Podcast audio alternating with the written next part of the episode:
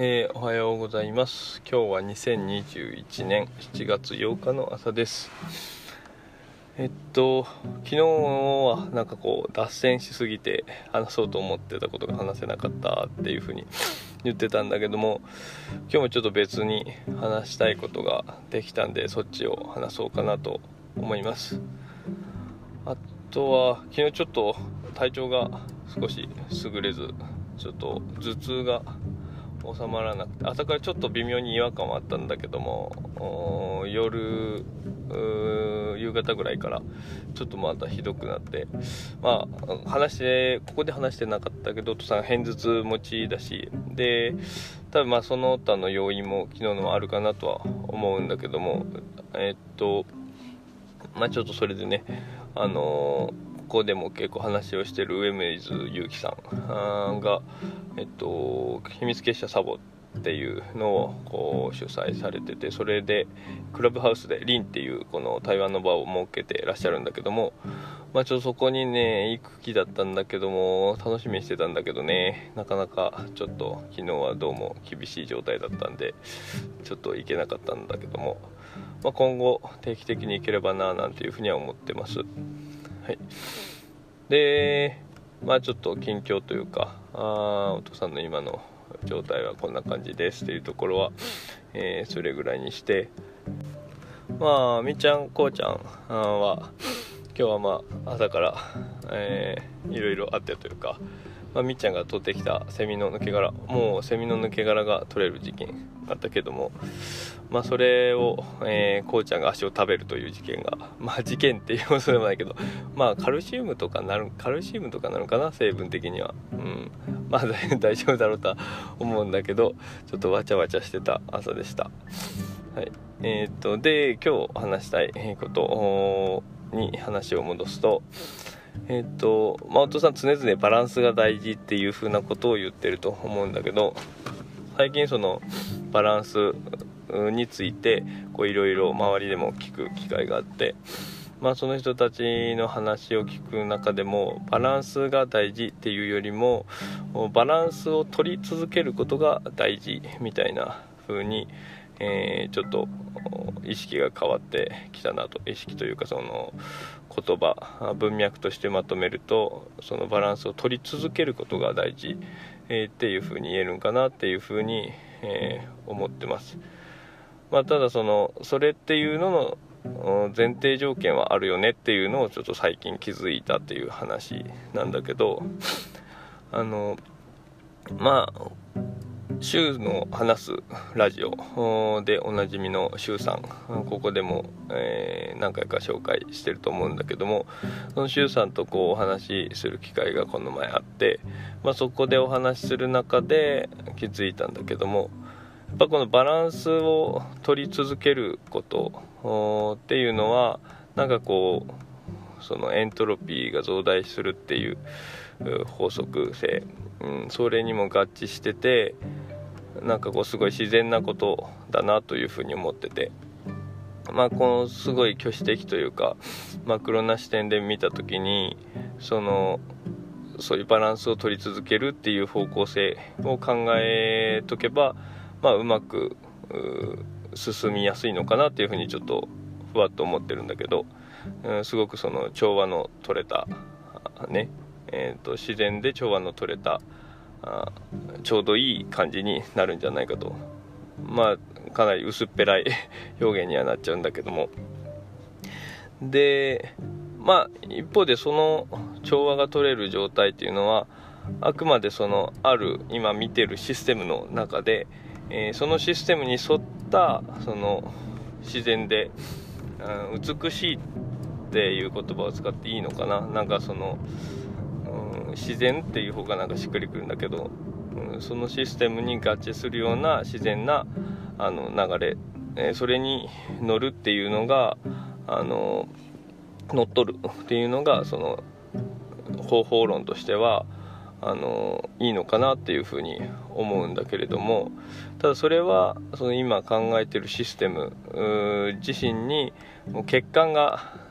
なさそうだと。結果がない前提、えー、だから言えることなんじゃないかなっていうふうに最近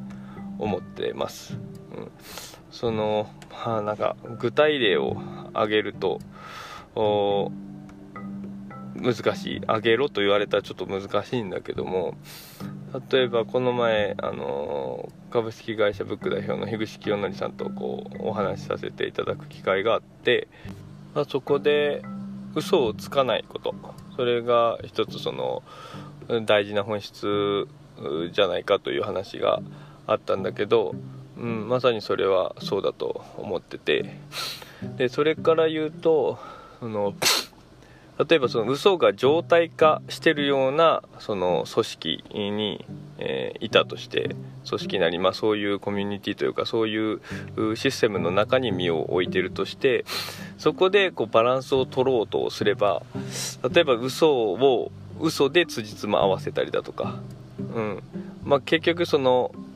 前提として土台がこう間違ってるのにそこでバランス取ろうとしても一番基礎となる部分がおかしな状態状態でバランスを取ろうとしてももう変なバランスにしかならない、うん、なんかもういびつな土台の上にこう無理やりこうこう積み木を乗せていっても、うん、なんかこう形として美しくなんない。みたいな。うん。なんかその前提としてそういう欠陥があるようなところでバランスを取るっていうのは、まあ、おかしな方向になっちゃうのかなと、まあ、一方でまあその、まあ、当然な話かもしれないけどそういう嘘がないっていう風なところをしっかりしたその基準ベースがあるところにこうバランスその中でバランスを取るっていうのは、まあ、自分に嘘をつかないっていう意味だったりとかまあ、いろんな意味で、まあ、正直ベースでこうバランスをとってお互い、えー、言いたいことを言い合ってっていうところで、まあ、直感的に、えー、そこでその前提の上でバランスを取ることはいい方向に進むんだろうなというふうに思います。うん、さっきの積み木の話で言うと土台がこうしっかりしててそこにこうバランスがうまく取れるようにこう積み上げていくでそれで出来上がる塔っていうのはまあ、すごく美しいものになるんじゃないかなというような感じで。うん、で、えー、まあ、こういうふうにこう前提があってその前提自身がまずしっかりしてないとバランスを取り続けるっていうこと自身もおかしなことになっちゃうなっていうことが一つと逆にその前提がおかしい状態において、えー、そこでバランスをあえて崩すというか、うん、例えばそのさっきの話そのままいくと嘘が常態化してるようなところでもう絶対嘘はつかない、えー、っていう風なことでもう極端に、えーえー、貫くと。まあ本当はもうそうそっちの方があの普通というか普通って言葉はおかしいけども、うん。まあ、正しかろう正しいっていうのもおかしいかな。まあお父さん的には正しかろうなと思う、うん方向なんだけどもそう嘘をつかないっていうのは。ででそこの嘘をつかないっていうことを今日極端に、えー、体現すると。するとそれで結局その極端なこのバランスの崩れが起きて、まあ、歪みが生まれると。そうするとそのバランスが崩れたことでそこに、えー、の差異が生じるからまあ、そこの生じた際がをバランスを埋めようと周りがこう動き出すというか、うん、そういうバランスが崩れたところっていうのは、まあ、自然現象的にもそこのバランスを埋めようとその流れが起きるから、うん、あえてバランスを崩すことでそういう組織にこう変化を与えたりだとか動きを与えたりとかまあ、そういう起点にもなりうるのかなと思いました。だからその前提条件がまずどうかっていうところをしっかりと見て、まあ、その上でバランスを取り続けるべきなのかあえて崩してそのシステム自身を是正すべきなのか、まあ、そういう考え方もできて面白いんじゃないかなと